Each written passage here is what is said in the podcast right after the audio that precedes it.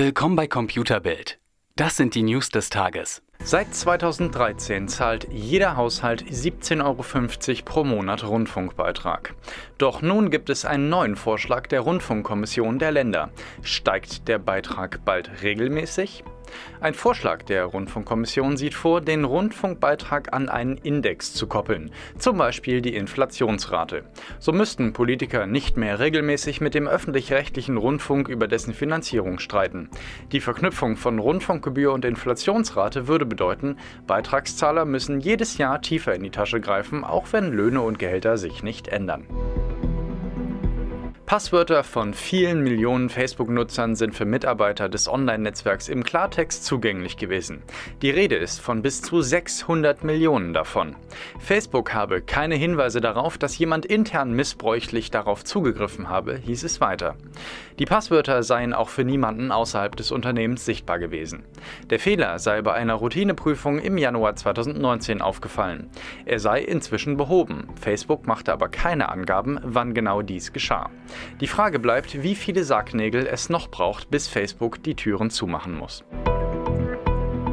Wer viel reist, fühlt sich in Hotelzimmern oft wie zu Hause und lässt es auch mal krachen. Kriegt ja keiner mit. Oder etwa doch? In Südkorea entdeckte die Polizei bei einer groß angelegten Razzia nun in 30 Hotels versteckte Kameras auf den Zimmern. Die zeichneten nicht nur den Alltag der Hotelgäste auf, sie übertrugen diesen auch per Livestream ins Internet. 42 Zimmer waren einem Medienbericht zufolge mit den heimlichen Beobachtern gespickt. Die Kameras befanden sich in Steckdosen, TV-Boxen und Wandhalterungen und fingen samt und sonders alle alles ein, was die arglosen Gäste in ihren vier Wänden trieben. Dahinter verbirgt sich nicht etwa ein dummer Streich, sondern eine perfide Geschäftsidee. Die Betreiber der Kameras boten die abgefilmten Inhalte auf einer eigens dafür eingerichteten Webseite an, mit Erfolg. Mehr als 4000 Mitglieder zählte diese Plattform, wobei nur wenige bereit waren, dafür auch Geld zu zahlen. Erst Anfang März endete die Übertragung, die Betreiber werden jetzt wohl ins Gefängnis müssen.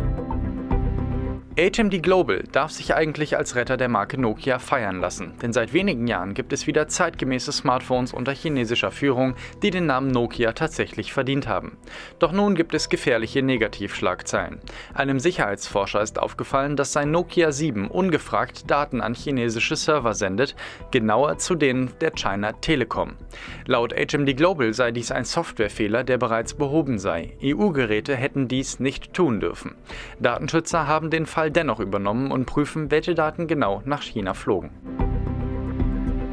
Heftige Klatsche für Influencerin Pamela Reif vor dem Landgericht Karlsruhe. Die 22-jährige Influencerin stand vor Gericht, da der Berliner Verband Sozialer Wettbewerb geklagt hatte, sie habe eindeutige Werbeposts nicht als Werbung gekennzeichnet. Trotz vieler Gegenargumente gelang es Reif nicht, die Richter davon zu überzeugen, dass nicht alle Postings von ihr Werbung seien. Denn das Markieren von Herstellern reichte dem Gericht bereits, um die Beeinflussung der 4,1 Millionen meist jugendlichen Follower feststellen zu können. Pamela Reif will sich aber nicht geschlagen geben und vor das Oberlandesgericht ziehen.